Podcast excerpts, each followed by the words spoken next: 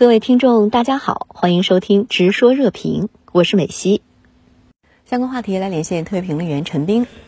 陈先生您好，俄罗斯主办的东方二零二二演习收官，您是如何来看待这次军演？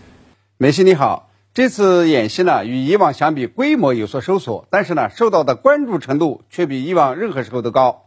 一呢是组织着俄罗斯呢正在对乌克兰进行特别军事行动，外界观察东方二零二二。演习参加的都是哪些国家？能演练什么科目？期限有多长？那么从演习的进展看呢？特别是普京总统到场视察，意味着俄罗斯呢可以同时打赢两场战争，这是北约呢特别关注的。二是，在俄罗斯呢受到欧美制裁以后啊，这个外界观察哪些国家会参加于演习？结果呢，这个上合组织和吉安组织成员国呢基本上都参加了，这表明欧美对俄政策呢。没有影响到上合组织等的团结，都在自立自主，意味着呢，这个西方的影响力在下降。三是东方二零二二演习的目标呢，是实践联合体系下多国部队的防守反击作战行动，并没有表现出这个军事侵略性。那么这次演习呢，能够圆满的收官，恰恰表明了上合组织、吉安组织等多边构架正成为。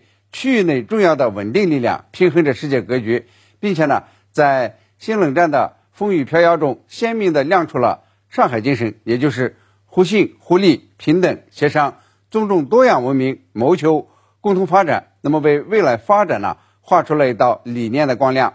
在俄乌战事处在僵持中时，普京总统依然到远东地区观摩军演、参加经济论坛，这是释放什么样的信号呢？处在战争中的俄罗斯呢？这个很多紧迫的事都得由总统来指挥和协调，但是普京总统呢仍然举重若轻，到远东地区观摩东方二零二二演习，参加第七届东方经济论坛，并且发表了三十多分钟的讲话。他抽身到远东地区呢，起码向美国和北约国家释放了四个信号。第一呢是美国和欧盟呢无法孤立俄罗斯，这个十多个国家参加了军演，六十七个国家和地区的五千名代表。参加了东方经济论坛，说明合作共赢呢仍然是康庄大道。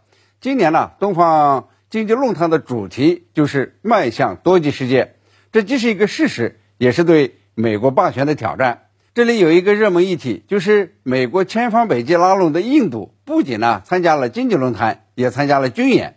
莫迪总理呢明确表示要加强与俄罗斯的伙伴关系，这无疑呢给这个美欧的冷战思维打了一个耳光。第二呢，是美国为首的西方呢，对国际社会的发言权和影响力都在下降，美国主导一切呢，都已经成为过去。普京总统在讲话中呢，直接说：“美国你呢，总有自己的行为模式，强加于人。但现在呢，各国不听你的了，美欧呢，你们还是管好自己的事儿吧，去解决能源危机、通货膨胀等等。”第三呢，是俄罗斯呢，正在转向东方，这不仅与俄罗斯的发展战略相关联。几年前呢。俄罗斯就有东进计划，也与当下的局势相关联。这个欧洲减少对俄能源依赖以后，那么俄罗斯呢转向东方才有市场，才能持续发展。普京呢也明确表示，这俄罗斯的未来在远东和北极。第四呢是显示俄罗斯呀对俄乌战争抱有必胜的信念，对乌克兰近期鼓吹的反攻呢不怎么理会。